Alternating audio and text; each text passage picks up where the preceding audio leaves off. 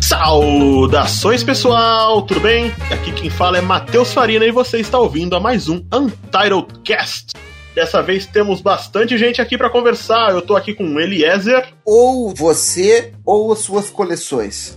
Alguém tem que sair dessa casa. Ismael. Felizmente, muito espaço ainda em casa e muita coisa para colecionar. Sem problema. Ricardo Begali. Eu sou um que tô abandonando o colecionismo por causa da tecnologia. Felipe Abner. Eu não sou o Chapolin Colorado. Leandro. Acumular ou colecionar? Eis a questão. Isaac Guerra. Já deixa a dica logo. Antes de achar algo que você queira colecionar, pensa primeiro quando você for se mudar da sua casa. Boa. Sempre uma dica muito válida. E é isso mesmo, galera. Hoje vamos falar sobre colecionadores. Ou seriam acumuladores?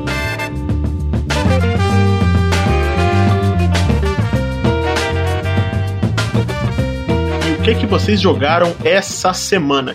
Final Fantasy VII me arrastando para acabar. Por que, que você tá? Não, não tá gostando? Tô ligado exatamente onde você tá, eu estou exatamente nesse mesmo ponto. E eu vou dizer que realmente cansa. Realmente. Mas por que eles esticaram demais a história sem necessidade? Eu compararia da seguinte maneira: o Hobbit na versão cinematográfica. Parece que foi o que fizeram com esse Final Fantasy VII. Puta, então deve estar um saco de jogar isso aí. Eu ouvi essa comparação do Eliezer e eu não tenho como comparar porque eu não joguei o Final Fantasy VII original. Mas a impressão que me dá é que o trecho de Midgar eles deram uma esticada muito violenta para ficar um jogo só. E parece que alguns pedaços ali, tipo, estão meio cansativos até. Rola muita coisa. Eu não sei se as coisas estão acontecendo nesse momento. Quem já jogou o capítulo 13 sabe exatamente o que, que é. Mas eu não vou falar aqui para não dar spoiler, mas a partir desse momento as coisas começam a ficar meio cansativas. Teria tudo para deixar você totalmente pilhado na história, mas não rola, sabe? Esse é que é o ponto. Mas isso já é perto do final? Da metade do final. O jogo tem 18 capítulos. Mas o que que acontece? É spoiler se você falar ou não? Se eu falar, é spoiler. Eu acredito que é uma coisa que aconteceu no Final Fantasy VII original também, mas não é tão legal, sabe? O jogo perde bastante ritmo. Fica meio chato de jogar. Depois você me fala no particular, porque dificilmente eu vou jogar isso aí. E ele teve um sério problema que a gente tá gravando esse podcast é o seguinte ao Ghost of Tsushima, que é, eu acho que o Zack tá jogando bastante. Eu ia falar o fantasma do sushi, né, velho? Mas muito bom o joguinho, cara. Nossa, cinematográfico, muito bom. É um bom Assassin's Creed, é isso que eu posso dizer. Então ele lembra muito Assassin's Creed, puxou um pela nostalgia até de, de Tenchu, um jogo que eu gostava bastante de jogar, das antigas, não sei se você conhece. Joguei bastante o, o primeiro no PlayStation 1, era bem legal. Sim, eu gostava pra caramba de subir nos telhados das casas, matar os caras. Tem muito lugar que você para fica só olhando, velho. A natureza, assim. Tira as fotos, tem um modo foto lá que é absurdo, tá muito maneiro. Eles investiram muito dinheiro nesse modo foto, dá pra você Sim, ver. ficou muito legal. Ô Zé, que não te pareceu uma pegadinha, uma pinta ali do mundo de Zelda, Breath of the Wild? Lembra por causa do vasto mundo que você anda, muita grama alta, vento. Isso. Mas não dá pra cortar aquela grama alta, não, cara. No Zelda você passa a faca e você corta. Nesse jogo você não corta. Seria muito legal se desse, inclusive, porque você ia acabar tirando bastante espaço que você usa pra se esconder. Olha aí, já é um ponto a se destacar. Um jogo como esse, você não passar a espada e cortar a grama. Mas o Ghost of Tsushima, ele é uma coisa que eu lembro no nosso primeiro podcast, o Eliezer perguntou pra mim o que é que The Witcher ou Red Dead Redemption tinham inovado. E assim, Ghost of Tsushima não inova em absolutamente nada, mas todas as coisas que ele se propõe a fazer, ele faz muito bem. Fez a lição de casa, né? Então, ele tem uma história que é interessante, tem um combate que é prazeroso, tem um stealth que é complexo e tem um ritmo dentro de si próprio. Ele tem um mapa que é grande e tem coisa pra você fazer o tempo todo, o mapa é repleto, mas ao mesmo tempo você não tem um mini mapa na sua cara, então o jogo ele é imersivo em vários aspectos. Então assim, ele tem várias coisas que não são inovação por si só, mas elas são muito bem implementadas. É claro que o jogo tem alguns defeitos bem graves, como a falta de um lock de câmera. Meu, é muito difícil alguns combates. A câmera ela atrapalha demais. Fica na frente de objeto. Você precisa mudar, a câmera ela não roda com você. Se você precisa ver um lado, a câmera não vai entender que você tá indo para aquele lado, ela não vai girando devagarzinho atrás de você, por exemplo. Ela vai ficar do jeito que tá. Se você tá se movendo, ela só vai deixar seu personagem no centro da tela. Mas o ângulo que você tá olhando, dane-se. É desesperador em alguns momentos. Só que é o tipo de coisa que eu acho que, meu, lança um patch que dá uma corrigida nisso e o jogo ficaria muito, muito, muito bom. E é estranho um jogo como esse não ter algo que já existe há algumas gerações, né? Tipo, Zelda Ocarina of Time fez isso muito bem e um jogo como esse não ter, em pleno fim de geração do PlayStation 4. A gente pode discutir mais sobre isso, inclusive no podcast próprio pro Ghost of Tsushima, que acho que merece. Ricardo, você chegou a falar o que você tá jogando, meu amigo? Eu voltei pro Red Dead Redemption, pro 2. Início é cansativo, mas. Ah, mas depois que. Eu tô perto daquela parte que. Bom, pode falar spoiler. O jogo tem seis capítulos, sendo que o último é epílogo. Então fala qual capítulo mais ou menos. Tô no quarto. Ah, é muito triste. A gente precisa falar sobre Red Dead, é muito bom esse jogo, meu Deus. Renderia um bom episódio também. Isso me faz lembrar que eu sequer joguei o primeiro. Tá perdendo, hein? Por pior que seja, eu acho que se você jogar o 2 e depois jogar o 1, um, você vai gostar bastante. Sim, uma continuidade muito boa. É, né? Até porque o 2 se passa antes do 1, um, então dá pra fazer essa sequência, né? Se você tiver um Xbox One, ele tá na retrocompatibilidade, ele é muito bom, tá? Foi o caminho que eu fiz, eu nunca tinha jogado Red Dead 1. Daí eu joguei o Red Dead 2 e depois joguei o Red Dead 1 pela retrocompatibilidade. E pra ti foi tranquilo, assim, diferença de mecânica e tal? Não ficou. Cara, eu adorei o, o Red Dead 1, achei muito legal. O que acontece é que as mecânicas do Red Dead 1, todas elas estão no Red Dead 2, só que mais polidas. Elas só estão muito mais complexas e muito maiores no Red Dead 2. Então o jogo é basicamente o mesmo. As coisas no 1 elas são menos absurdamente grandes. E ainda assim a gente tá falando de um jogo que é absurdamente grandioso, sabe? É maravilhoso, maravilhoso. Eu tô jogando um que a melhoria gráfica não é lá grande coisa, mas ainda assim ficou muito bonito. Pelo menos pro que eu considero bonito, né? Far Cry 3. Tô gostando muito, tanto da história como jogabilidade. Sério, muito bom. Quem gosta de Far Cry atual deve muito ao 3. O Far Cry 3 foi o que definiu o Far Cry como um jogo maluco, livre, com um vilão caricato e muito presente. E com uma jogabilidade insana e etc. Mas já divergimos demais e vamos para o tema principal desse podcast.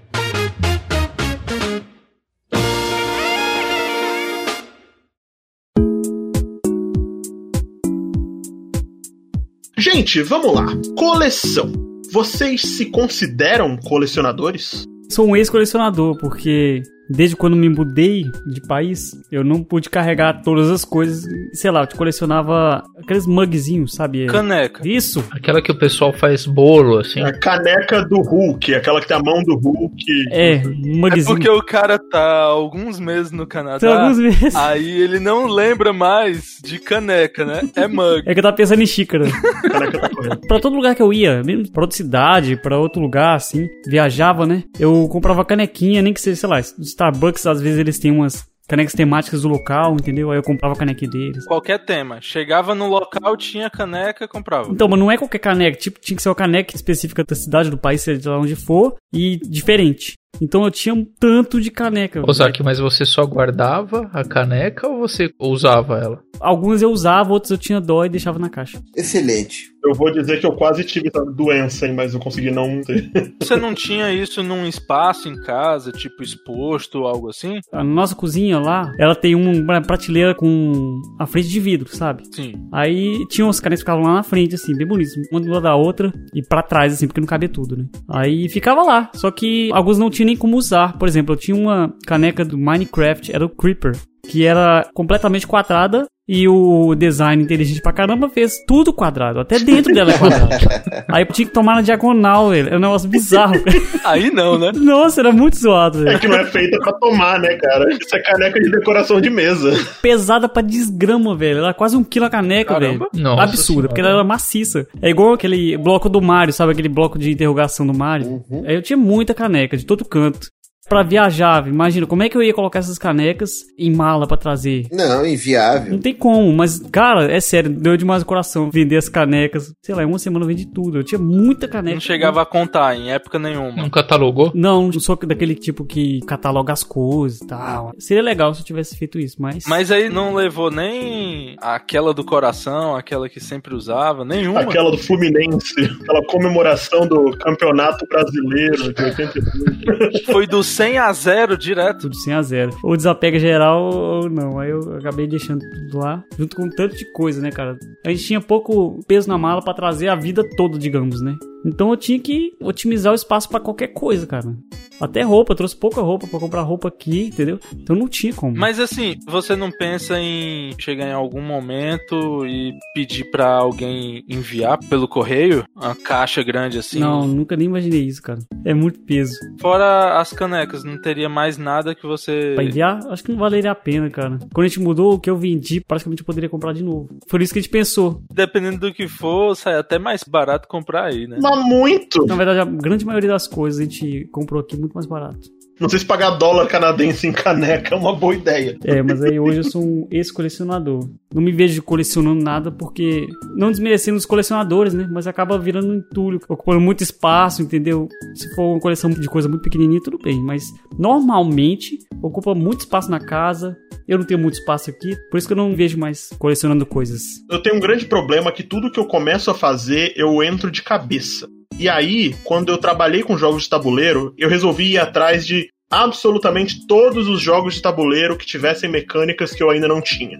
Então eu queria ter os primeiros jogos de tabuleiros modernos. Então fui atrás do Catan, fui atrás do Carcassonne e fui atrás do Porto Rico, que eram os grandes board games que tinham sido publicados no Brasil e que tinham mecânicas diferentes, os Eurogames. E eu comecei a ir atrás de outros. Eu, meu, eu tive uma biblioteca de acho que mais de 200 jogos. Cara, Que massa. Eu vendi uma cacetada deles, eu ainda tenho alguns, que são os que eu posso jogar sozinho. O pessoal até gosta desse, então eu vou deixar guardadinho aqui em casa. Não tô jogando muito na quarentena. Mas na época que eu trabalhava com isso, eu queria ter pelo menos um de cada tipo, cada mecânica. O que, que você mantém aí? tá só com os principais, os favoritos. Ah, né? Nem só os favoritos, são os que têm mais valor sentimental. Quem gosta de board game sabe que é muito difícil você reunir a galera em casa o tempo todo. Pô, o Eliezer jogou RPG comigo outro dia, mas ele mora lá no sul, eu moro em São Paulo. E é difícil você reunir a galera em casa pra jogar. Todo mundo que tem o mesmo interesse. É cada vez mais difícil hoje em dia. E aí você pega uns jogos que assim, eu queria jogar o Twilight Imperium 3. Meu, cada jogo, cada mesa de Twilight Imperium 3 dura 14 horas. Caramba! Aí não. Mas é, isso aí é uma coisa interessante, como tá difícil a gente conseguir se encontrar, Sim, reunir uma turma de amigos pra fazer alguma coisa. é, é difícil demais. A gente acaba juntando, tem o Board Game Simulator, né? Tabletop Simulator. Tabletop Simulator, na verdade, na Steam eu tenho. E dá pra jogar lá, mas dá um trabalhinho e tal. E às vezes cansa mais a ideia de jogar lá do que qualquer coisa.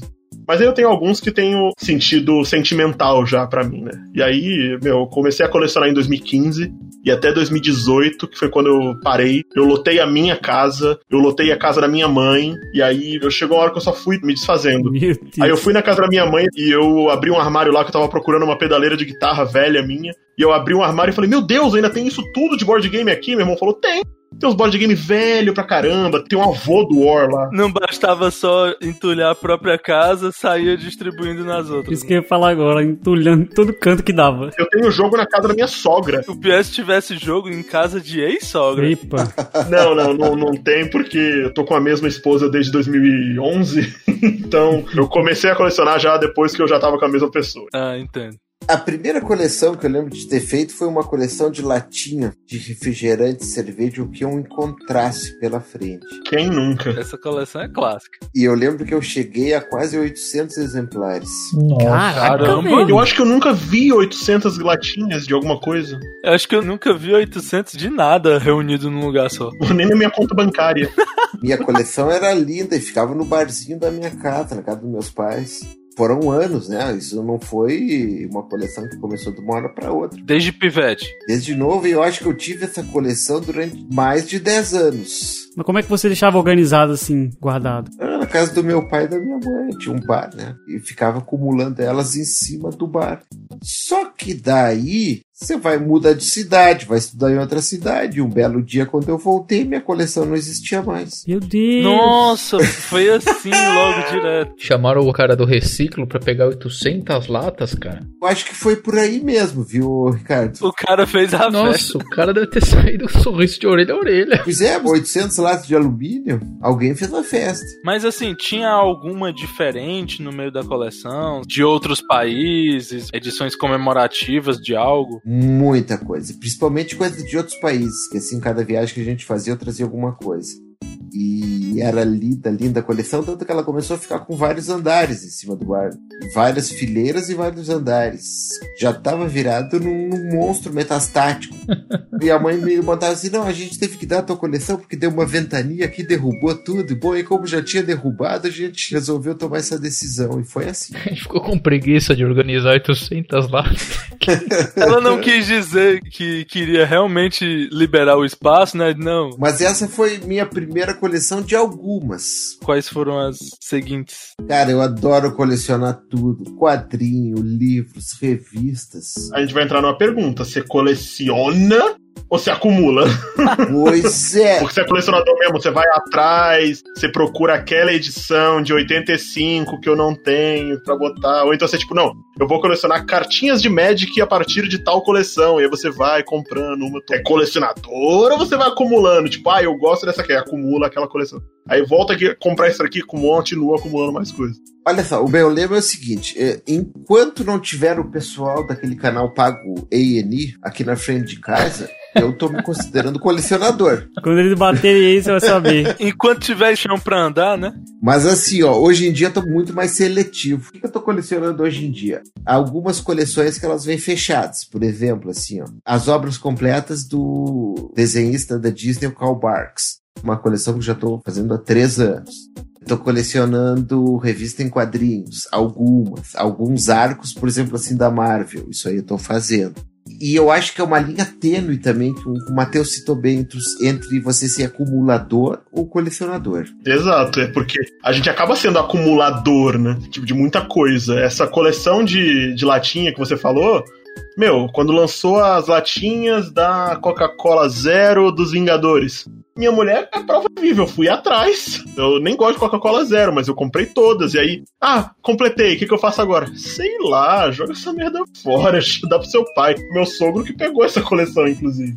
E aí eu fiz questão de cada uma das latinhas dos Vingadores, eu comprei a latinha de 350ml. A latinha do Thanos, eu comprei uma garrafinha de 600ml. Pô, o Thanos é maior que todo mundo e tal.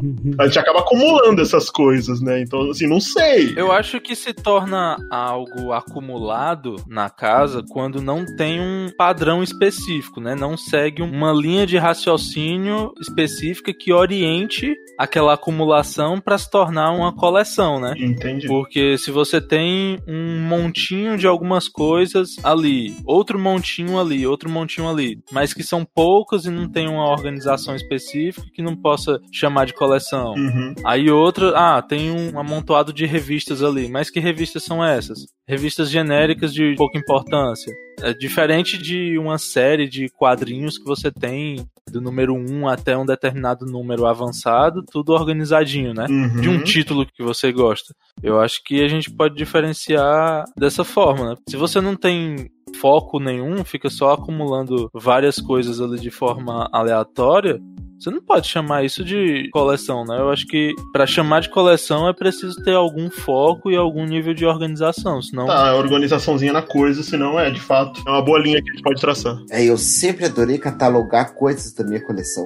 Não basta ter uma coleção, eu preciso sab- saber direitinho, ter uma planilha de saber tal coisa, conseguir tal dia e ela está em tal lugar. É, mas é um Eu bibliotecário. tenho que ter esse nível de organização. É algo que eu não fiz. eu tenho um certo nível de organização nas minhas coisas, mas catalogação eu ainda não fiz. Pretendo fazer. Fica muito mais fácil hoje em dia com ferramentas que a gente tem, né? Pô, um, um smartphone na mão e uma câmera integrada nele ajuda muito. Ô Eliezer, deixa eu perguntar um negócio. Você disse que você está colecionando gibi, né? Uhum. Mas você vai atrás de, por exemplo, uma edição americana que saiu com um erro de prensagem, então tem X no mundo. Ou é tipo, não, só por ter, tipo, a coleção vai da morte do super-homem, da ressurreição do super-homem, alguma coisa assim. Eu não tenho esse nível de preciosismo, graças a Deus. É um saco. É, mas esse tipo de preciosismo, o cara precisa estar muito bem de grana também. É exatamente isso. Esses exclusivos, qualquer coisa assim, é muito caro. Em alguns casos sim, outros não, depende do caso, né? Eu gosto, assim, por exemplo, no que se refere a HQs. Eu gosto, por exemplo, de ter um arco da Marvel completo. Por exemplo, assim, saiu um arco Inferno da Marvel. Eu gosto de ter ele todo. Mas por quê? Porque eu comecei ali, eu quero saber o final. Mas você vai pegando número a número ou você espera sair aquela encadernada pra ficar mais conveniente de ter na estante? Depende. Por exemplo, assim, ó, tem coleções que eu tô fazendo pegando número a número. As obras completas de Karl Barks, por exemplo, eu tô pegando número a número. Já são três anos que eu tô colecionando. Aliás, muito obrigado, editor Abril, faliu, passou pra Panini, foi a melhor coisa que aconteceu. Cara, pra vocês entenderem como é o meu sentimento com certas coleções. A editora Abril faliu no meio da coleção e eles estavam publicando encadernados, o cadernão gigante, tamanho big, assim, as obras completas do Karl Barks. E a editora faliu, parou, e junto estavam publicando Pato Donald e todas as publicações do Mickey que saíram em tiras de jornal desde 1929. Quando isso acontece em meio de coleção é muito chato, porque muitas vezes não volta, né? Faliu, acabou. Quando eu recebi essa notícia, eu falei, pá, uma tristeza, você imagina tamanho, né? Pô, minha coleção ficou pela metade, que coisa horrível. Ainda eu tinha conseguido acabar uma porque eu entrei no site da Amazon e descobri que na loja americana existia a mesma coleção e eu consegui os números que faltavam. Então, como só faltavam três exemplares, eu comprei aqueles três. Chegou lindos, perfeitos. Mas eis que depois de dois anos, mais ou menos, a Panini assumiu os direitos dessas três coleções e elas voltaram a ser publicadas no Brasil. E aliás, com um nível de maestria sensacional. Parabéns. Poxa, legal, muito bom. Assim, melhorou qualidade de papel? O que exatamente? Primeiro, a é, periodicidade. Porque a editora Abril já estava meio capenga ultimamente. Olha, eu fui praticamente alfabetizado pela editora Abril. Minha mãe assinava quadrinhos Disney para mim desde que eu tinha 5 anos. Então a editora Abril sempre me acompanhou. Nos últimos tempos foi uma relação de amor e ódio, né? A qualidade da publicação veio caindo, o papel não estava tão legal, tinha erros de grafia. Enfim, a gente entende que eles estavam passando por dificuldades e a vinda da Panini para esse meio foi muito benéfica. Quem coleciona quadrinhos, eu coleciono mangá, né? Quadrinho japonês. Assim, o mercado brasileiro ele evoluiu muito nos últimos anos. Ele já foi muito capenga, cara.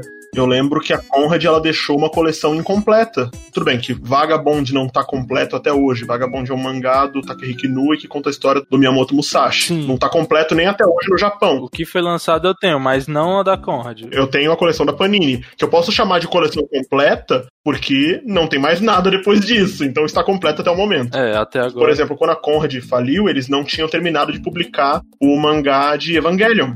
Pra quem gosta, meu, Evangelion é tido como uma das obras supra-sumo dos animes e tudo mais, e eles não tinham publicado. Anos depois, isso, assim, muito tempo depois mesmo, porque eu não sei quando que eles pararam de publicar, mas quando eu comecei a colecionar mangá, e eu comecei a ir atrás disso, quem começou a publicar Evangelion era a JBC. Só que ela começou a publicar num formato diferente, só que eles tiveram um cuidado de lançar duas versões. Uma versão no formato diferente, que eles estavam publicando, né, que é um full tanco, né, que seriam duas versões antigas, né, antigamente era formato meio tanco, então... Era mais ou menos 100 páginazinhas. Isso, só, e né? aí na versão completa é 200 páginas, é o dobro, é literalmente isso. Isso. E aí a Conrad lançava no formato meio tanco de 100 páginas, a JBC começou a lançar no formato tanco de 200 páginas, mas eles lançaram a versão de 100 páginas pra você completar a sua coleção que você já tinha da Conrad. Nossa, cara, isso é muito bom. Porque aí quem quisesse começar do zero, começava no modelo novo, né? E quem quisesse continuar, continuava no antigo e tava tudo certo. Exato, eu lembro que na época quem era o gerente da JBC que falou que era pra fazer isso, ele já tinha trabalhado na Conrad, era o Cassius Medawar, que é um editor grande de quadrinhos, que inclusive saiu da JBC, tirou um sabático e agora voltou pra Conrad, que está voltando a publicar mangás, voltou pro mercado editorial aí com mais força. Pois é, mas ó, de- deixa a pergunta logo com vocês. Né? Trocar a editora no meio de uma coleção. Não muda e, sei lá, entre aspas, estraga a harmonia, digamos, da, de toda a coleção? Tipo, não muda. Dá pra você perceber quando você olha a continuação dos livros, assim. Olha, esse aqui é de um, esse aqui é de outra. Dá pra você ver que fugiu do padrão? Depende da editora. Às vezes a própria editora faz. No meu caso, esse que eu tava citando, eu tava rememorando, olhando as fotos aqui. A Panini teve cuidado de lançar exatamente do mesmo tamanho, no mesmo encadernamento, com a mesma cor, tudo Tem que ser, né? Eu cara? só consigo dizer que um é da Abril e outro da Panini, claro, porque não tem o símbolo da Abril, por do logo, mas é só. Exato. Quando a JBC lançou o Evangelion, eles fizeram exatamente a mesma coisa. Mas o que eu ia falar é o seguinte: nesse caso de mercado editorial que a gente vai entrar, né, de publicação de livros e mangás e de quadrinhos, você não precisa que saia da editora para ter essa diferença. Se você pegar a minha coleção hoje de Food Wars, que é um mangá que está sendo publicado. Basicamente, eu consigo olhar até a sétima edição foi num papel e a partir dali foi para outro. Eu consigo olhar na mesma edição se tem uma desarmonia. Vagabond tem uma diferença de espessura dos volumes. A partir de um determinado número, eu acho que 14 ou 15, os mangás saíram mais fininhos. Eu percebo que os primeiros são mais grossos e depois são mais finos. É, isso aí tem várias coisas, a gente vai acabar entrando num papo mais técnico, mas assim, o mercado de publicação editorial no Brasil é muito problemático porque assim, publicação de mangá aqui você bota um preço no começo do mangá. O mangá tem 30 edições, Vagabond tem 37 volumes. São 37 meses de publicação. É, pois é, aumentou o preço no meio. Mano, 37 meses são 3 anos. Se você olhar, o dólar há 3 anos estava quanto? O preço do papel no Brasil é pautado pelo dólar. Então, quando eles começaram a publicação, era um preço. Quando eles estavam no final, o dólar já tinha subido, o preço do papel já era outro. Eles não estavam conseguindo tirar a mesma quantidade, assim, eles já tinham negociado os royalties, etc, esse tipo de coisa, mas eles tinham que comprar papel. Pra manter a qualidade, né? Exato, Porque então se fosse pra manter o valor, eles iriam o quê? Em vez de papel offset, eles usariam aquele papel jornal, que eu não sei o nome. Exato, que é horroroso. Ia estragar tudo, né? Até uma diferença que tem, mas aí é entre edições, aí já fica melhor. Porque a Conrad fez no início dos anos 2000 um relançamento de Cavaleiros do Zodíaco. Que houve aquela primeira edição com papel offset, branquinho, bonitinho. Aí depois eles relançaram no papel jornal. É, mas isso aí acontece. Eu só comprei no papel jornal, até porque na edição anterior eu era muito criança, pequenininho e não, não tinha noção de nada. Só fui comprando um a um na edição seguinte, né, que é a que eu tenho hoje em dia em casa. Não me arrependo, mas você dá uma olhada, que eu tenho um número só que é do papel branquinho, que eu não tinha achado na época e achei da versão anterior. Aí ficou esse um número no meio, branquinho, e o resto tudo amarelo. Mas é um amarelo beirando marrom. O papel envelhece muito mal. Esse papel envelhece de uma forma horrível. Até gosto de falar de bastante de mangá quando a gente fala de coleção, porque é uma coisa que eu coleciono ainda hoje. Odeio parar a coleção no meio de mangá, principalmente porque eu fico com volume 1 a 3 na estante e aí a edição tem 50 volumes e não completo. Tanto que eu prefiro nem começar a comprar do que parar ela no meio. Tanto eu tô comprando Naruto basicamente por causa disso. Porque eu comecei, ah, gostei. Aí ficou uma merda no meio, eu tô detestando, mas eu tô comprando ainda. Porque, porra, quero completar essa merda dessa coleção. E depois eu vendo. Mas Naruto é um que foi lançado no papel jornal, aí 72 volumes, aí completou. Aí agora a Panini tá lançando o Boruto no papel jornal e tá relançando o Naruto Gold, que é a capa fosca, um laminado especial, com papel melhor. Ah, aí é legal. Quando eles lançam depois melhor, o problema é que sai bem mais caro essa brincadeira também, né? Com o preço das coisas como tá agora. A edição antiga de Naruto era R$ 9,90, eu tô pagando 22 reais em cada edição agora, velho. É basicamente isso. É pesado. É difícil ser colecionador. É tanto que, falando ainda de mangá, o que é que eu costumo fazer? Antes, eu comprava numa lojinha da cidade que é muito bem quista pela galera que coleciona mangá e HQ. Ela tem umas práticas melhores de comércio e o pessoal lá da loja é muito agradável, diferente de um certo senhor de uma grande loja aqui, tal de que é um senhor meio carrancudo, que tem a principal e maior loja de HQs e mangá da cidade, mas se você chega lá e passa uns 10 minutos só olhando, ele já começa a estranhar e ele trata de forma meio estranha. Caralho. Mas aí se você chega lá pegando um monte de mangá de uma vez e deixa lá uns 150, 200, 300 reais de uma vez, ele já é todo amores pra você, sabe? É, é incrível essa diferença. Aí eu sempre evitava comprar coisas lá. Depois que surgiu a. Eu esqueci o nome. Falei o nome que não deveria falar, e a que eu devo falar, eu esqueci o nome. É isso que eu ia falar. Mas o, Reboot, pronto. Reboot Comic Shop. Ô Ismael, eu acho tão legal isso aí, porque ainda tu tá preservando uma coisa que ultimamente tá difícil. Tu chegar aí num lugar físico, numa loja física de mangá, de livro, de revista. Acabou, né? Mas eu preservei até certo ponto. Aí é que tá. Pra completar a Vagabond, continuar outras coleções, eu tive que me render à Amazon, porque antes eu ia lá na Reboot, comprava tudo no lançamento, bonitinho, preço cheio, tá, legal, lia, deixava lá guardado. Hoje em dia, eu espero passar umas 4, 5 edições, espero baixar o preço, aí compro tudo de uma vez em promoção na Amazon e sai muito mais em conta. Porque, infelizmente, pagar 30 e poucos, 40 reais em mangá grande, tipo, o último que eu peguei três volumes de uma vez foi Alita. Nossa. É uma chabroca enorme, né? Mas aí eu paguei entre 10 e 15 reais em cada. Sendo que o preço cheio de capa, eu acho que é 30 reais, 30 e pouco. Outra que eu comecei e peguei várias de uma vez em promoção foi Hokuto no Ken, que eu tô com ela até o número 4 e eu paguei mais ou menos a metade em cada edição. Ou seja, fica difícil você continuar com essa prática de ir no local, conversar com o vendedor e tudo mais, tem todo aquele ambiente. E lá é muito legal porque tem uns sofás, umas poltronas. Você pode pegar o mangá, comprar, passar um tempinho ali, ler num ambiente descontraído, com várias pessoas que curtem as mesmas coisas que você e parar para conversar. Ou seja, tem toda essa experiência e você acaba tendo que deixar de lado pra economizar, né? Então, exato. Quando você faz uma escolha, a gente já pode falar dessas histórias de compra e de onde você compra como colecionador, principalmente no Brasil agora, comprar mangá e HQ, que a Amazon ela tá brigando forte, né? E principalmente agora, durante a pandemia, que tá todo mundo em casa, você não pode sair pra comprar numa banca, você acaba comprando pela internet, e aí chega mais barato, você não paga frete, etc. Tem um monte de vantagem. A gente pode conversar bastante sobre essa brincadeira de como você compra, qual o seu costume de compra de coleção, como é que você faz pra conseguir isso. Finadas bancas de revista. Finadas. Banca de revista hoje vende Avon, né, cara? Vende qualquer coisa, menos revista. Eu costumava ser rato de banca. Eu também, eu adorava. Tava o tempo todo. Eu adorava. Tinha uma banca de jornal perto da minha casa, só descendo a rua, que eu sempre passava em frente quando ia pro colégio. Falando até do meu histórico de coleções, o Eliezer falou que a primeira coleção dele foi de latinhas.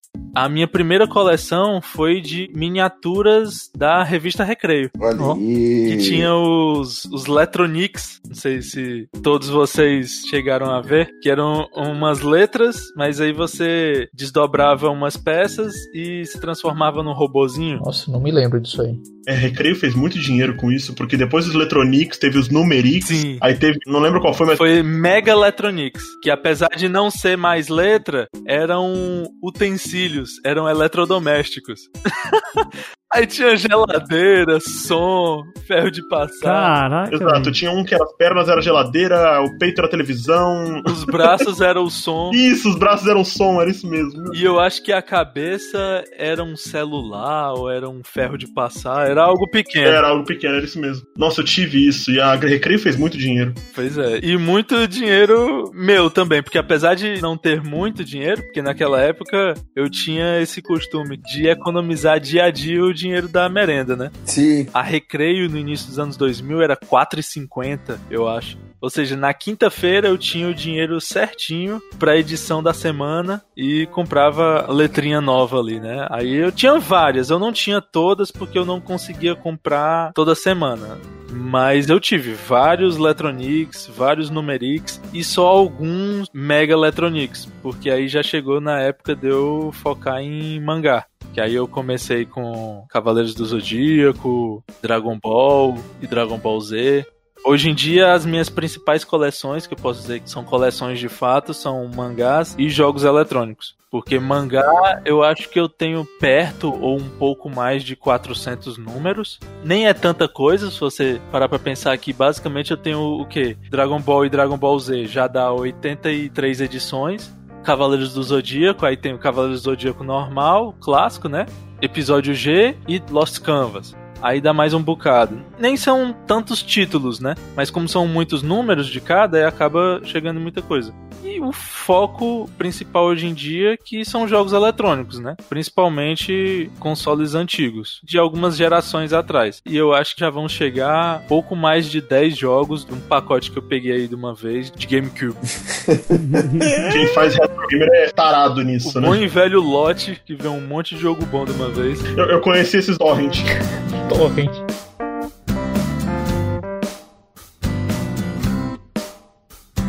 Sabe o que eu acho interessante, assim? Pode ser coleção de revista, de selo, de latinha, de jogo eletrônico, do que for. A gente coleciona porque essas coisas são caras, são queridas por nós. E elas também acabam lembrando certos períodos da nossa vida. É, é assim com vocês também ou, ou não?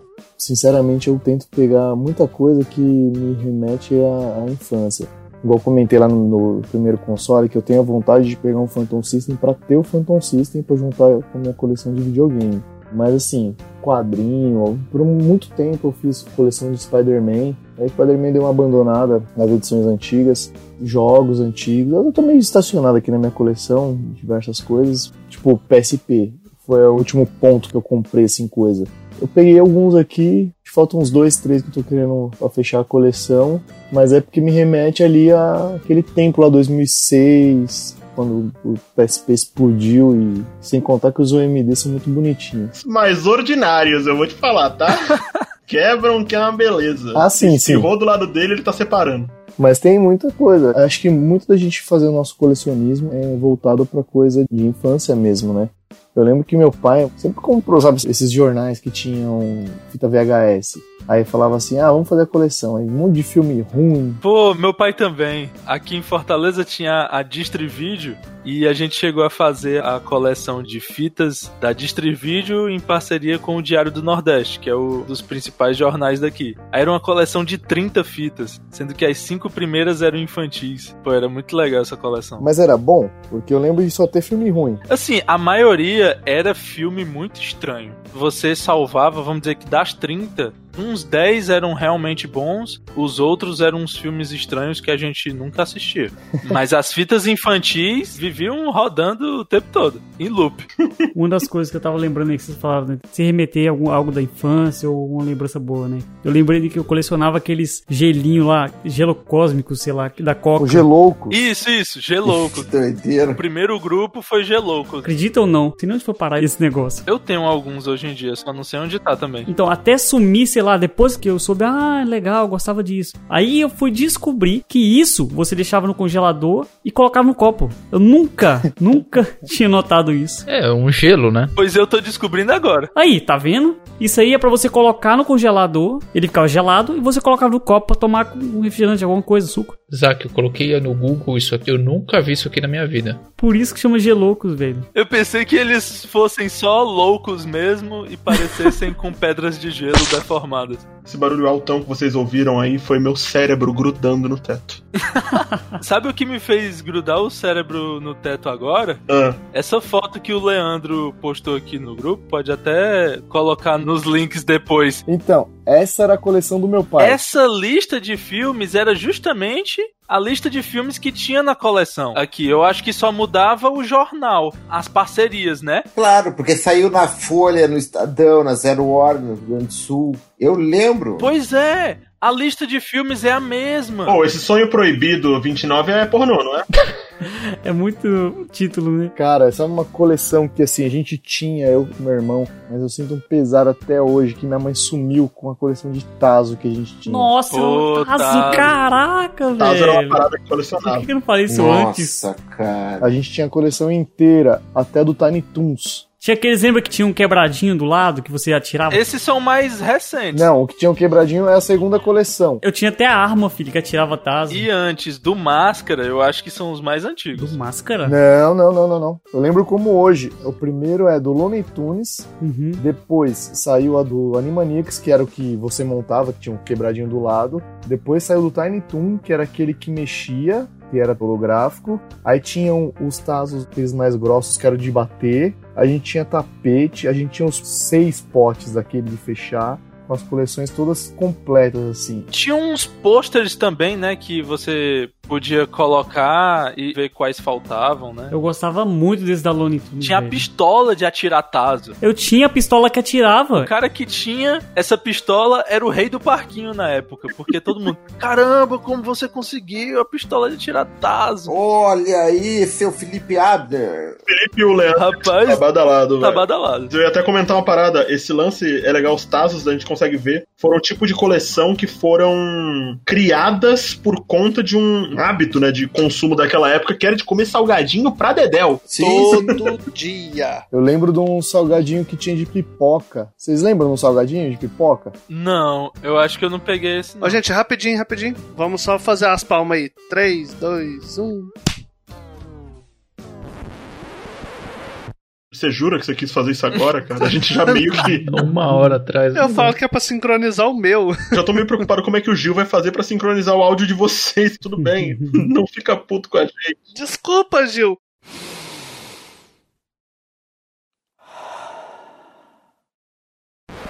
Nossa, esse estado aqui veio numa nostalgia. Caramba. Agora bateu aqui. Eu escrevi Tazo pra procurar aqui. Cara, eu até arrepiei, sério mesmo, de toda nostalgia. Era muito legal, né? Vocês não têm noção, velho. Deixa eu contar o meu caso do Tazo. Vai lá. Meu irmão, ele ficava matando aula pra bater Tazo. E minha mãe escondeu todos os Tazos. Era o bafo, né? Não, era Era jogar o bater pra derrubar. que os que virassem, aí você tomava. Isso, exatamente. Porque o que eu tinha o costume de fazer era o bafo, né? Você colocava alguns um em cima do outro, aí dava tipo uma palma assim.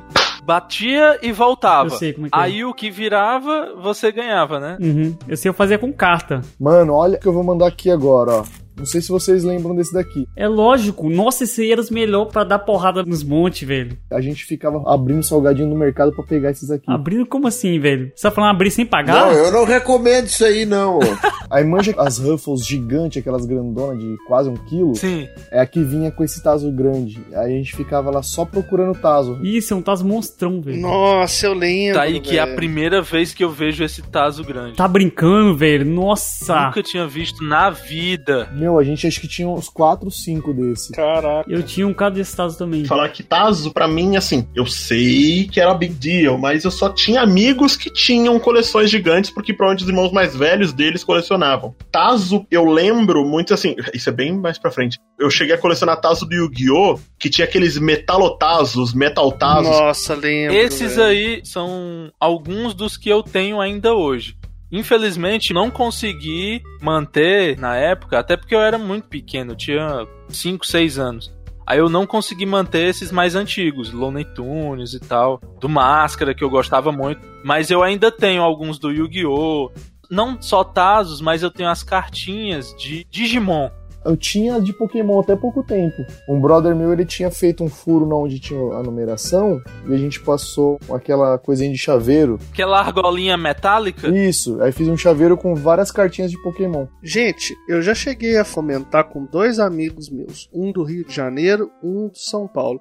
Eles não conhecem isso que eu vou falar. O Zap. Você lembra do Zap? Que eram os tazos Aham. de animais raros. Não conheço. Eu lembro que tinha uns Tazos genéricos, né? De outros produtos, tinha uns de papelão, Sim, eu lembro desses papelão. que eram ridículos. Era muito feio, velho. Nossa, eu tô vendo esse zap aqui. Eram dos salgadinhos genéricos, né? Não, era do ping-pong. Era ping-pong. Vou mandar o link aí pra vocês verem. Olha que maravilha. É, tinha esses também. Adorava, era alucinado. Como eu gostava muito de animal, isso pra mim era coisa de louco. Porque mostrava a raridade dos animais. Aqui em São Paulo não tinha isso aí não, viu? Esse do ping-pong? Caramba, tinha sim. Eu lembro que eu aprendi vários animais olhando esses bichos. Sabe o o que é roubado? É que eu deveria ter ainda hoje, mas eu acabei perdendo. É que aqui em casa, antes de ter distribuidora de água e gás, teve uma pequena mercearia. E o meu pai comprava os salgadinhos. Eu lembro como se fosse hoje. O chiclete, como não podia ter dentro da embalagem, a pessoa comprava o chiclete e o dono da mercearia dava o taso junto, né? Exatamente. Aí o meu pai, como era o dono da mercearia, ele tinha uma pilha gigante disso. Nossa. Então eu tinha praticamente todos porque a gente vendia. Simplesmente isso. Porque eu sou rica, rica. Pô, é cheater, não pode. A história dos pais contraventores aí. Voltando.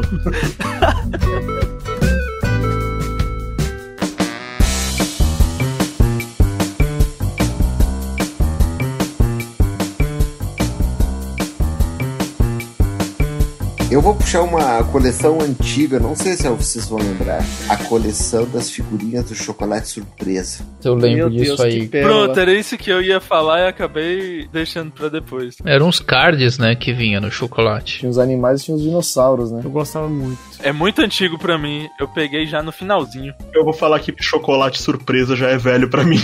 Ah, não. O. Matheus Sarino tá nas fraldas ainda, gente. É, não, não. Chocolate surpresa, olha. Matheus, daí tá exagerando. Não, não tô não, cara. Chocolate surpresa já é velho pra mim. Cara, quem é que lembra dos palitos de sorvete da Kibon? Aquele ser de furinho que você montava? Não. Você encaixava no outro? Não, não, não, não, não. É um que era tipo um jogo. Não, então, esse de encaixar. Não, não é esse Que não. vinha no Frutari, eu acho que era no Frutari e em outro. Velho. Se você comprasse outros, não vinha esse furadinho que encaixava. Meu Deus. Stick bom. Lote com 22 palitos. É isso aqui? Ô, Matheus, você preferia o picolé da Kibon ou da Iopa? Eu nunca conheci esse Opa, cara. Pra mim era que bom e. Então, tu nunca experimentou o Ioplay? Caramba, eu lembrei desse stick bom agora, velho. Que tem uns jogos É mesmo. esse stick bom mesmo. Tinha os de time das seleções, velho. É uns palito colorido. E é isso daí. Eles têm os nomes. Como se fosse carta de super trunfo. É, tipo isso. Eu ia falar agora, super trunfo. De países eu tinha todos praticamente, velho. Fazia coleção dos países. Agora vai surgindo as coisas, eu vou lembrando. Nossa, era muita coisinha que eles colocavam nos produtos. Mas esse daqui bom aqui não é do meu tempo, não. Foi mal. Quem quiser comprar, tá 78 reais no Mercado Livre. É de 98. Eu nunca comprei um picolé que bom que viesse com essa logo antiga, não. Nossa, é verdade. Isso aqui é a logo da Que Bom, cara. Eu não tinha percebido isso. Esse casinho antigo, o K azul. Que bom é o coração. Pra mim sempre foi. Que bom só aqui no Brasil, né? Em países É, lusófonos. Mas vocês já viram esse que tem o país? São só de seleções, tem todas as seleções e tem os pontos do lado. Nunca viram esse? Nope. Não, não. É mais ou menos 98 nesse período, velho. Não sei se é tão novo assim, mas nunca viu. Eu sou de 91, velho. Eu sou de 92, em 98 eu tinha o quê? 6 anos. Eu sou de 94. 98 eu tinha 4 anos. Tem uns que tinham paisagens também, era bem maneiro, velho. Da onde que era isso aí? Picolé stick bom. Ah, era muito bom. Nossa, não me lembro disso aí. Era stick bom porque ele vinha tipo com um chiclete no meio? É, não, eu acho que É porque não. fala stick bom, né? Aí eu penso em algo que estica e tal, borracha, chiclete. Galera, e quantos de nós aqui colecionamos games? Eita, aí é um problema, porque o que que é colecionar games? Pois é, porque a minha biblioteca na Steam aqui é lotada. Retro games.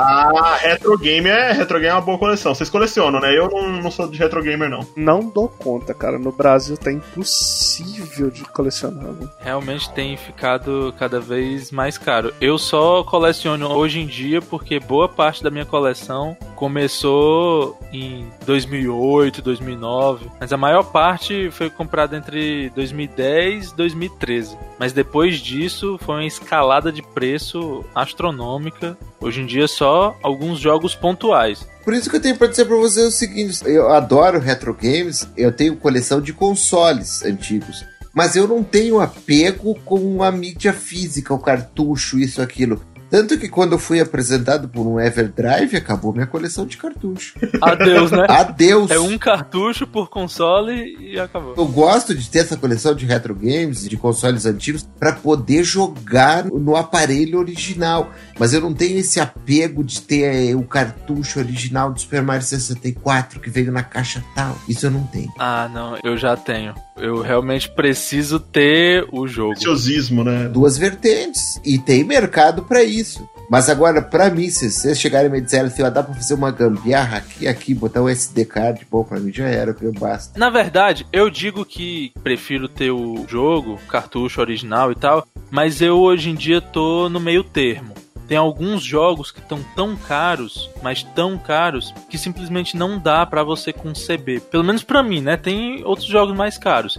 Mas, por exemplo, você dá 300, 400 reais num cartucho de Metal Warriors do Super Nintendo, pra mim é inaceitável. Nossa, tá vocês estão colecionando consoles antigos. E aí vocês colecionam pra jogar, então vocês não precisam do jogo, mas vocês precisam do console. O cara que faz isso, ele tá colecionando toda a biblioteca de jogos lançados pra esse tipo de console. É foda, cara. Isso aí se chama fazer o full set. É, então, exato. Tem um full set, por exemplo, do Super Nintendo que saiu milhares de jogos. Inviável, cara. Tem um conhecido aqui de Fortaleza que ele tem o full set do Nintendo 64. Meu Deus. Mas aí já é algo mais praticável, porque é um full set americano e são, se eu não me engano, 296 jogos. Tá, são algumas centenas de jogos? São, tem alguns jogos que são bem caros, mas o cara conseguiu completar, sabe? Nossa. E ele tá quase lá no full set de controles de Nintendo 64 e consoles tem alguns consoles desses que só um Nintendo 64 sabores Cib é mais de mil reais. Sim, sim. É, não só pra atualizar os jogos, eu vi aqui, a lista completa dos jogos são 387 que foram lançados oficialmente pro console. Pro 64. Mas esse é o americano ou é juntando americano e japonês? É, Eu acho que esse é americano e japonês. Cara, eu preciso dar uma filtrada pra ter certeza. É, assim, eu tô acreditando no cara, né? Que ele fala que tem o full set americano, aí são 296, se eu não me engano. Dos lançamentos oficiais foram 317. 83 foram exclusivos para o Japão. E 42 para a América do Norte e 4 para a Europa. É isso mesmo. Mas, por exemplo, assim, ó, tem coisas que eu não abro mão de ter.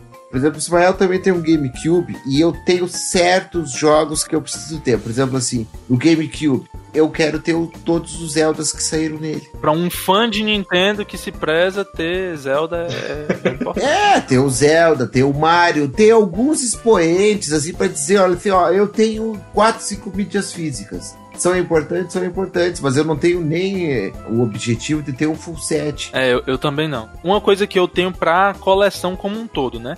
Eu não coleciono aquilo que eu não gosto, que eu não vou consumir. É, porque eu acho que daí é o limite entre acumulação. Porque tem gente que, ah, eu tenho que ter tudo disso, mesmo que eu não goste de tudo. Como, por exemplo, um outro conhecido, Adelmo Medina. Ele tem o full set de NES. Nossa, cara. Sério? É uma parede na casa dele, na sala, com várias prateleiras, do teto ao chão, que tem todos os jogos de NES americano. Prazer, eu me chamo Everdrive. Pois é, um cartucho já era, né?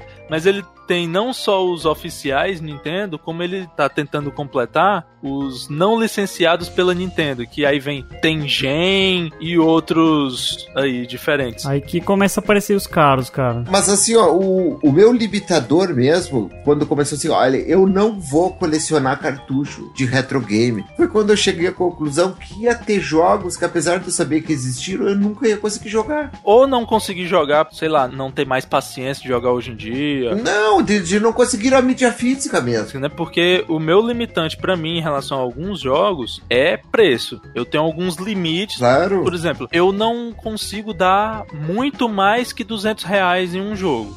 Eu já paguei um pouco mais de 200? Já. Mas em jogo que é muito especial pra mim. Que foi Rock'n'Roll Racing do Super Nintendo Mozão. em perfeito estado. É um baita cartucho. Aí foi o jogo que eu dei 240 reais. Mas todos os outros abaixo disso. Tanto que um dia desse eu peguei também um Super Mario RPG, 220, tá. Uma pequena facada? É, mas Fina pequena. especial pra coleção, aí vai. Gente, olha Conker Bad Fur Day do Nintendo 64. Tá 800 reais. Ai, meu Já coração. virou doideira. A gente já teve esse papo de emulação, né? Nesse caso eu só falo isso, emulação. Por isso que hoje em dia eu equilibro, né? Eu tenho o Super Nintendo original, com os jogos originais que eu mais gosto, mas se tem mais alguns que eu quero jogar, eu pego a ROM, coloco no Super Nintendo Classic Mini, jogo do jeito que dá. Um dia, se aparecer um negócio bom, o jogo estiver num preço razoável, ok. Mas enquanto não aparece, meu chapa, é jogando em emulação, porque os mini são excelentes pra isso, pra fazer, entre aspas, emulação oficial. Concordo absolutamente contigo, porque esse tipo de coisa, assim, beira a insanidade, né? Se não tiver limite. Uma coleção, ela tem que te trazer algum prazer e não te trazer sofrimento. Tu olhar pra ela e dizer, ah, me falta tal coisa. Você prestar mais atenção no que você já tem, né? Se orgulhar por aquilo. É, E não só pelo objeto em si, até pra não ficar algo muito consumista e focado no material, mas também em valorizar as experiências, né? de você estar tá participando de grupos, discutindo sobre o mercado, sobre os melhores jogos da época, compartilhar experiências e transformar isso numa atividade mais rica, né? Porque se você ficar também só no lance de compra e venda e especulação de preços, aí para mim perde até um pouco do sentido de colecionar. Exato. E outra coisa assim que quando a gente fala de coleção remete, os itens colecionáveis para vocês, eles têm que ser utilizáveis ou vocês colecionam coisas que tem que ser dentro da caixa na embalagem original e não abre nunca? Eu, por exemplo, eu tenho disco de vinil lacrado, cara. Mas eu sei Você que. não tem vontade de ouvir e botar pra tocar? Bota no Spotify. Não, não, mas aí tem a experiência do disco. Eu parei de comprar coisas por causa do Spotify. Você bota no Spotify e fica alguém do seu lado. Devia ter um efeito no Spotify, né? Bota o ruído de vinil que pronto. Tá aí, não tem os filtros do Instagram? Deveria ter os filtros do Spotify. Ai, mas a qualidade do áudio é muito melhor. Sim, eu entendo, gente. Pede pro Spotify botar uma música em AAC 225 mega por uma música de 3 minutos, aí você bota ela com esse no fundo e você escuta, é igualzinho. Pô, Matheus, o Spotify derrubou, cara. Pelo menos pra mim, eu tenho o disco do vinil que vai ficar lacrado. Depois, quando eu morrer, se meu filho quiser, ele pega e vende. Mas Porque fala pra ele não abrir esta merda. Eu não vou abrir. Se ele quiser, ele abre E vai depois. ficar rico, né? Que aposto que vale o olho da cara. Essa questão de item lacrado é polêmica em termos de coleção, né? Porque tem gente que realmente precisa usar o item pra justificar.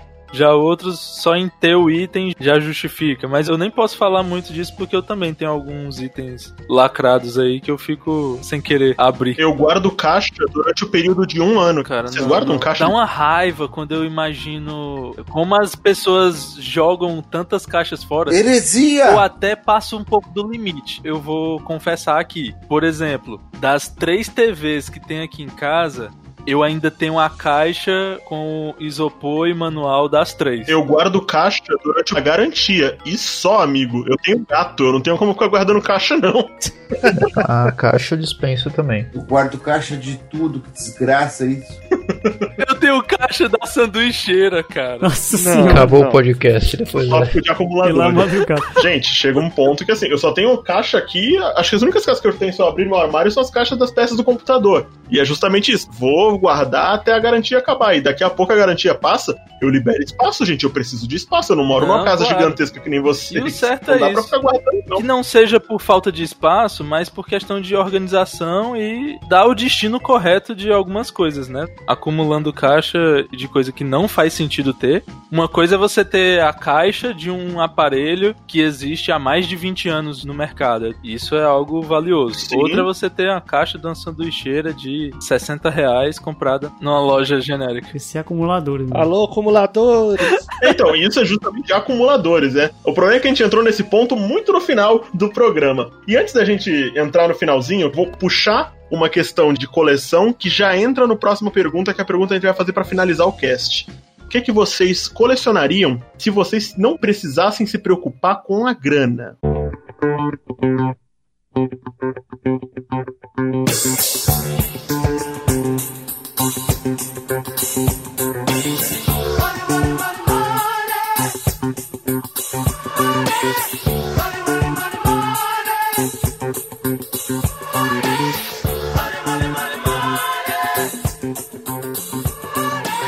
Eu já vou dar a minha, que é uma parada que eu não me considero um colecionador. Não posso nem falar que eu tenho muito disso, porque dependendo com quem você me compara, eu sou um mero mortal que não, faz a menor diferença pra humanidade. Mas eu tenho mais do que algumas pessoas que eu conheço que jogam isso de fato. Que são cartas de Magic. E isso, se eu tivesse dinheiro pra não me preocupar, eu teria uma coleção desde o Alpha de 96. E aí eu ia falar que isso eu ia gastar dinheiro, porque tem carta de Alpha que custa um apartamento. Caraca, sério? Sim. Black Lotus de Alpha de 96, em bom estado, tá na casa dos 50, 60, 80 mil dólares. Dólares! Alpha é o que? A primeira edição? É a primeira coisa que saiu de Magic lá em 96, que foi feito com pouquíssima quantidade. E o dinheiro pra imprimir isso daí foi o, o Richard Garfield vendeu o carro dele e pagou a impressão. As cartas têm um monte de erro de impressão, as cartas têm um monte de coisa que, tipo. Defeito de gráfica, assim, geral. Tem erro de impressão, tem defeitos, foram corrigidos nas próximas gerações, mas o que veio depois é de beta. E as cartas de alfa valem uma bica hoje em dia. Qual é o teu endereço mesmo aí, Matheus, que você não passou direito? Conheço quase nada de Magic, nem imagino. Sou muito fã de Magic. Inclusive, eu só ia zoar que você falou de coisa que lacrado vale muito mais. Existe todo um mercado de booster de Magic lacrado que é um preço exorbitante. Porque lá dentro existe a possibilidade De edições antigas, né? Porque aí. Tem edição nova também, que é um preço muito caro. Inclusive, a gente tá vendo aí uma edição que vai ser lançada agora que o booster custa 100 dólares. E eu não tô brincando. Mas você não vai comprar, né? A gente É. pode conversar sobre isso depois. Ô, Matheus, eu vi um vídeo de um cara que ele comprou um booster desse fechado, e aí o cara começou a olhar lá e saiu uma carta super rara. É, deve ter sido o cara abrindo Black Lotus. É porque uma carta dessa, dependendo da edição, ela vale 50, 80 mil dólares. Só isso. Cara. O cara tem um apartamento na mão dele, basicamente. Por isso que ele tava tremendo, né? Sim, Hoje, você não consegue comprar um booster de alpha por menos do que algumas dezenas de milhares de dólares. É nesse nível. E deve ter booster de alpha pra vender. Mas lembra que é uma edição que foi pouquíssimo feita e tal. E aí você tem umas edições mais. Ah, edição de 2000 e alguma coisa, edição velha. Mas tem uma carta nessa coleção que vale muito dinheiro. Os boosters lacrados dessa coleção valem uma grana absurda. Já faz valer todo o resto, né? Só porque tá lacrado. Porque se você abrir, às vezes você não consegue tirar um décimo do preço daquele booster vendendo as cartas. Isso aqui é muito engraçado. No Magic é muito forte isso. Não dá pra olhar contra a luz, raio-x, alguma coisa, alguma macumba. Não dá porque é, é tinta num papelão, tá ligado? Não dá pra usar, tipo, raio-x, né? São 15 papelõezinhos que tem tinta impressa empilhadinhos. Como é que você vai saber? E como é que pode um negócio desse custar isso tudo, né, cara? É um negócio bizarro. Coisa antiga lacrada. Porque tem quem compre, vai fazer algum uso disso que vai retornar pra ele alguma É coisa. porque tem louco, louco. É o mercado da nostalgia. Esse daí eu vou dizer que não é só o mercado da nostalgia, não. É o mercado dos fanáticos por card game, os quais eu me encontro. por loucura. Essas cartas, teoricamente, elas são muito poderosas pra jogar essencialmente no jogo ou não necessariamente? É que Magic ele tem alguns. Não vou me estender muito, senão a gente vai ficar aqui até amanhã. Tem as cartas banidas, né? Toda temporada tem. Então, existe uma grande coletânea de cartas que são banidas em alguns formatos, porque Magic tem formatos de jogo. Tem formatos que você só pode utilizar cartas que saíram de dois anos pra cá. É o formato padrão. Tem Magic tem um formato que você vai usar as cartas saíram da oitava edição pra cá, é o moderno e o vintage, que vale tudo que saiu. E mesmo dentro desse formato tem as cartas que são super poderosas que você só pode usar uma de cada no deck, é muito absurdo. Então tem isso, rola de fato sim. Essas cartas que eu falei, por exemplo, a Black Lotus, ela é a mais famosa carta de Magic porque ela é a mais valiosa. Uma pessoa leiga olha e fala, não faz nada demais. Mas na verdade ela acelera o jogo de uma o forma efeito que. no jogo nem é tão bom assim. Ela só vale muito. Não, eu tô dizendo, se você olha, você acha que ela não faz nada demais. Mas ela é muito, muito, muito poderosa. Pra quem sabe jogar. Não é que você baixa ela, você ganha o jogo. Mas você baixa ela, você acelera a sua velocidade de poder ganhar o jogo. Então, tem muita carta de Magic antiga que ela foi criada numa época em que o jogo era mais simples, então a carta ela é mais poderosa do que uma carta atual. Então, por isso ela vale muito mais. Só que as cartas antigas já pararam de ser feitas, então tem carta que nunca mais foi relançada, então elas valem um absurdo. Porque ela vale em determinados formatos e aquela carta não tem uma reposição. Então, quando uma carta não tem uma reposição, todo mundo É quer, oferta e demanda, né, cara? É Simplesmente oferta e demanda. Exatamente isso. A gente pode conversar mais sobre Magic em algum momento. Eu gosto muito do jogo. Vamos lá, vocês.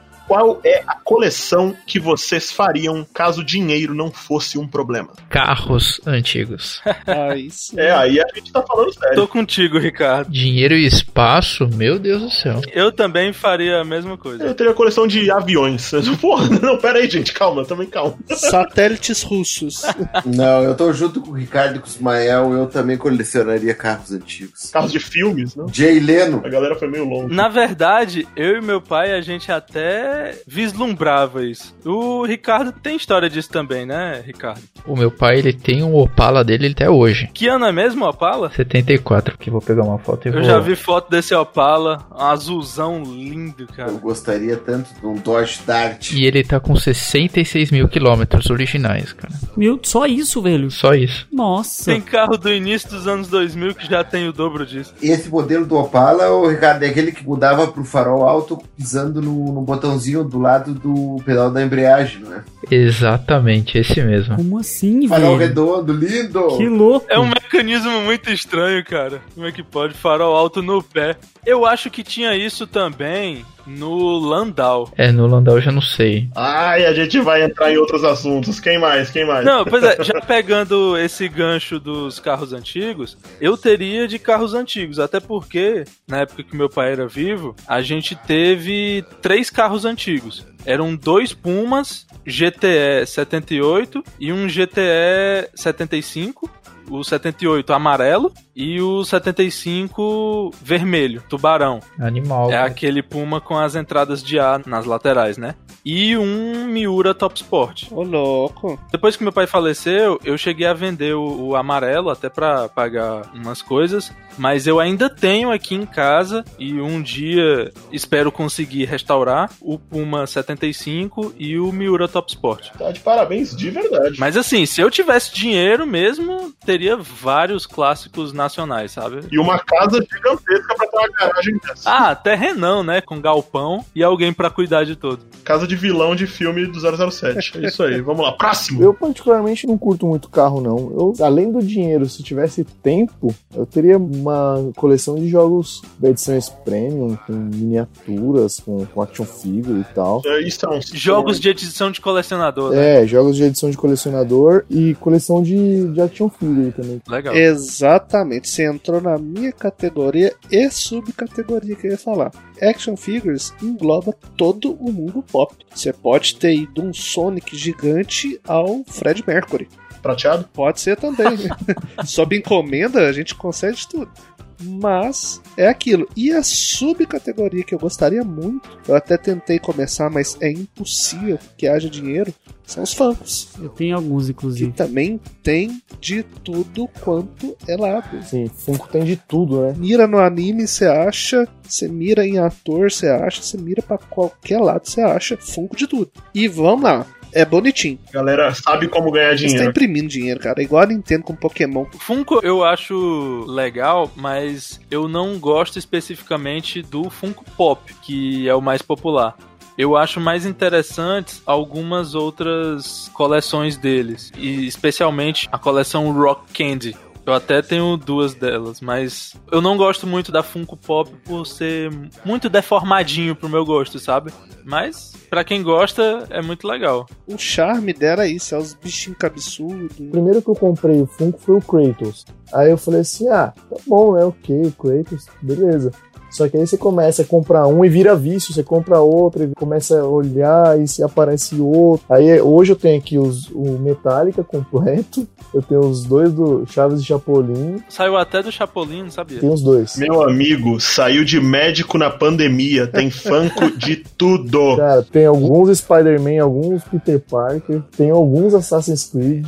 Aí um que eu queria fechar a coleção era do Lost. Porque Lost tá no coração Nossa, monstro. meu Deus. Faltam dois. Mesmo com aquele final, você consegue ser fã de Lost ainda. É, eu não sou fã do final, sou fã da série. O final faz parte da certo, mas ok.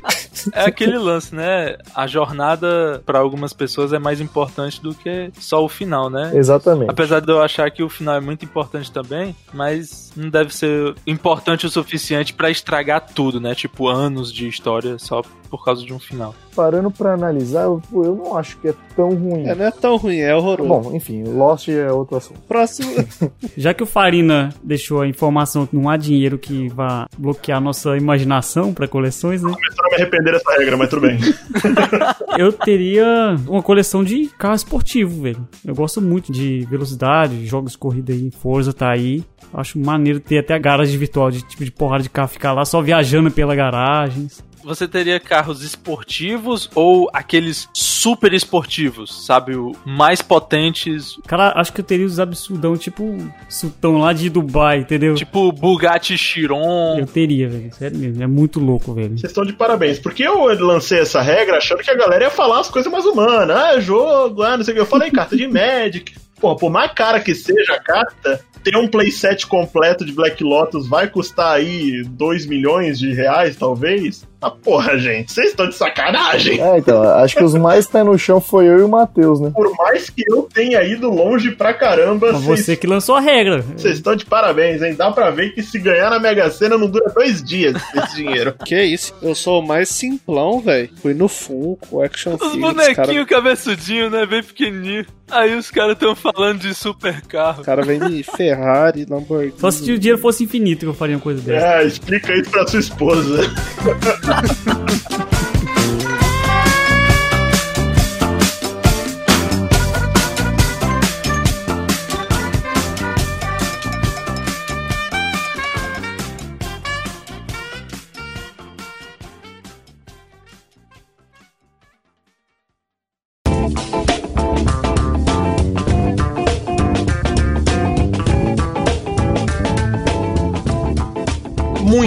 Muitíssimo obrigado por você que nos ouviu até aqui, nos prestigiou. Siga o Untitled Cast nas redes sociais, estamos no Twitter, estamos no Instagram com arroba UntitledCastBR. Você vai encontrar a gente por lá, pode mandar suas opiniões, pode mandar as suas considerações, que a gente está sempre ouvindo, sempre falando com você. Se você quiser me encontrar nas redes sociais, eu sou o arroba Mateus Farina com TH. Felipe, Eu sou o Felipe Abners. Pode procurar em qualquer rede que me acha. Até na Bahia. beleza? Eu sou o arroba ele ferronato no Twitter. Olha aí, tá ressuscitando o Twitter que eu tô vendo, hein? Ismael, qual que é a tua rede? Minha rede social principal é o Instagram, arroba edfênix. Só procurar lá que acha facinho. Maravilha. Leandro? Twitter é Leandro Soares85 e no Instagram é leandro.soares85. Ricardo? Lá no Twitter, RBGali. RB Gali com dois L's. Isso. E o Zac? DACK Guerra, tanto no Twitter quanto no Insta. E também no YouTube, segue lá. Tô fazendo live praticamente todo dia, jogando joguinhos lá. Olha, eu vou aproveitar e deixar a minha Twitch também. Tô fazendo lives lá diariamente agora. Matheus Farina 7. E é isso aí, galera. Muitíssimo obrigado. Valeu pela sua audiência. A gente se vê na próxima e tchau. Valeu. Beleza. Até a próxima. Falou, valeu. Mas que Falou, vou, galera. bruxão!